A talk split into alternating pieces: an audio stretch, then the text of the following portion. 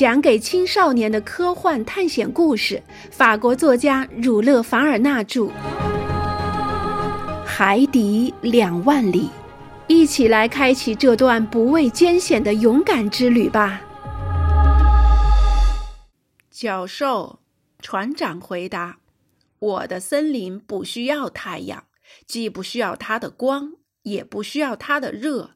狮子、老虎、豹子。”不管什么四足兽都不能到我的森林中来，只有我才知道这些森林。森林中的一切东西只为我一个人生长。这不是陆地的森林，而是海底的森林。海底的森林，我喊道：“是的，教授，您邀请我们到海底森林去吗？”“正是，教授先生。”步行去吗？步行去，而且不沾一点儿海水。同时打猎吗？是的。手拿着猎枪吗？手拿着猎枪。我两眼盯着鹦鹉螺号的船长，一点儿没有露出讨好他的神情。他的脑子一定有毛病，我想。感情是最近发作了一次，拖了八天，现在还没好呢。真可怜，我宁可他脾气古怪一点儿，那也总比发疯强。我的想法一定清楚地写在了脸上，但尼莫船长什么也没说，只是请我跟着他走。我跟着他，听天由命。我们到了餐厅，早餐早就摆好在那里了。阿罗纳克斯先生，船长对我说。我希望您不要介意，我请您和我一起吃顿便饭，我们边吃边聊吧。尽管我答应您可以去林中散步，但我可没向您保证可以在林中碰到一家餐馆。所以现在就请尽情吃吧，就像一个要很晚才能回来吃饭的人那样。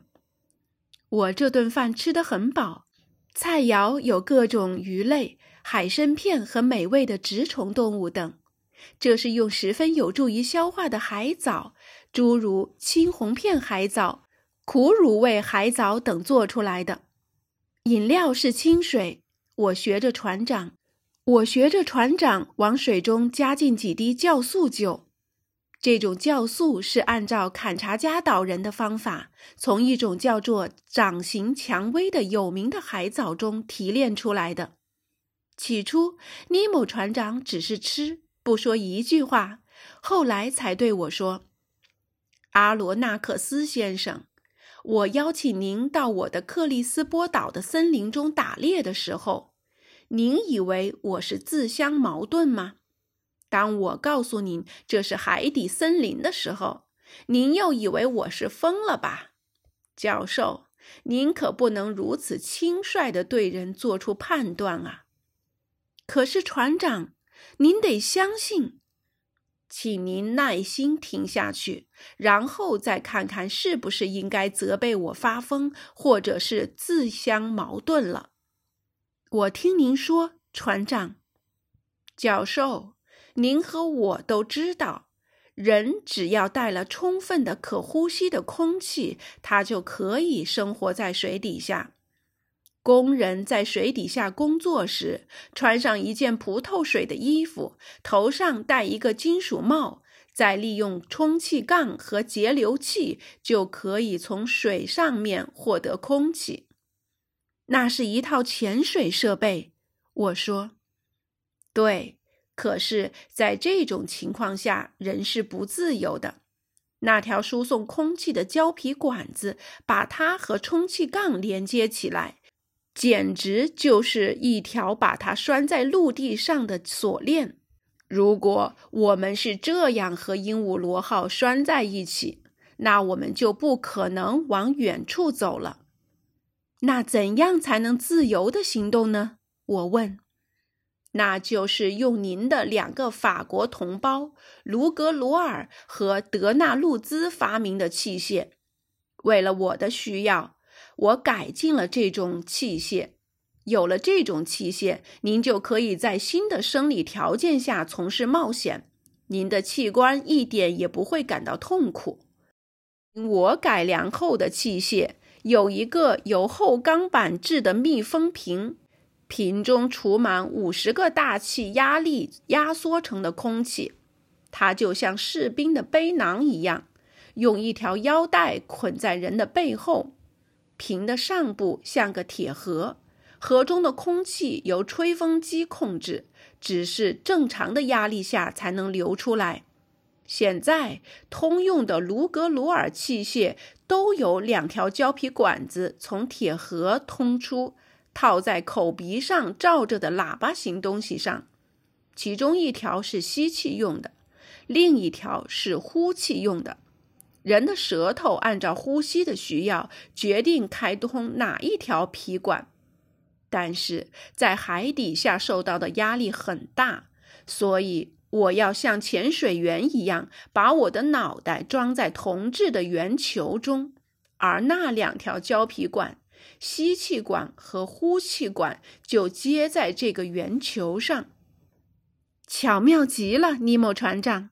不过，您所携带的空气很快就会用完的。当空气中只有含有百分之十五的氧气时，就不宜再呼吸了。没错，但我跟您说过。阿罗纳克斯先生，鹦鹉螺号的充气杠可以让我把高压压缩的空气装进去。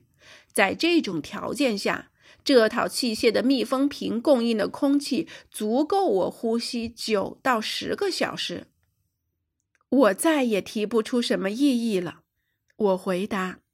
但我要问，您在海底下行动是靠什么来照明呢？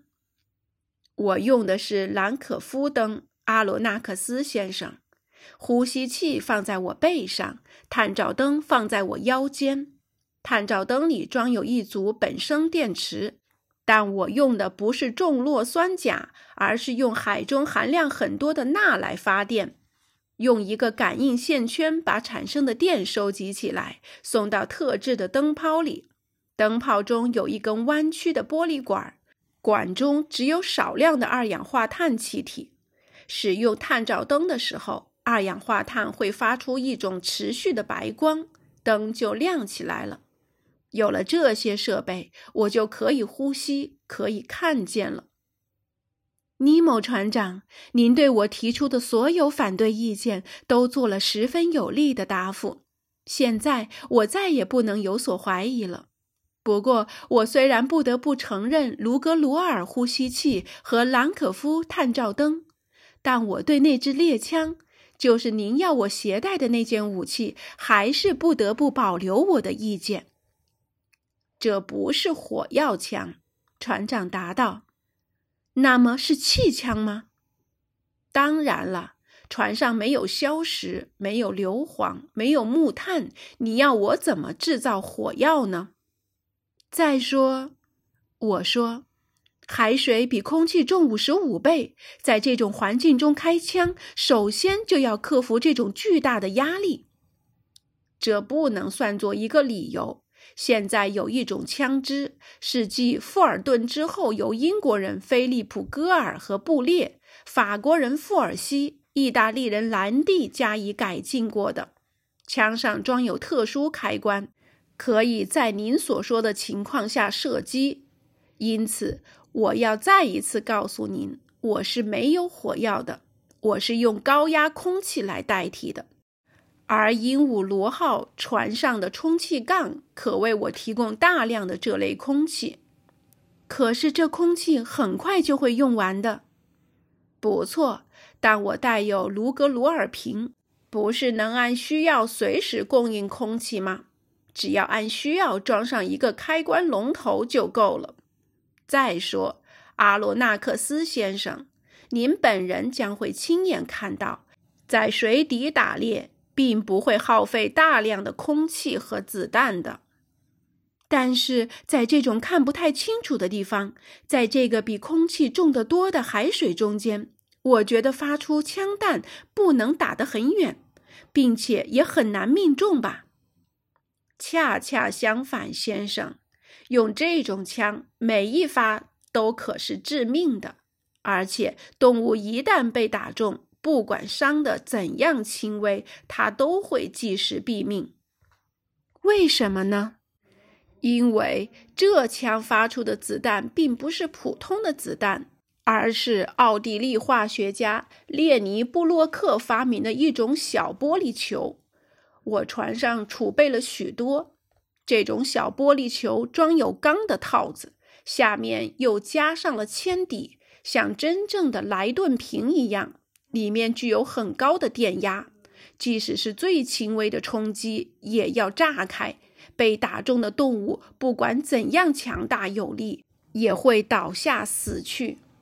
我还要告诉您，这些小圆球并不比四号子弹大，普通猎枪的弹盒可以装上十个。我再也没有什么要争论的了。我从桌旁站起来说。我只要拿起我的枪来就是了。您去哪里，我就跟您去哪里。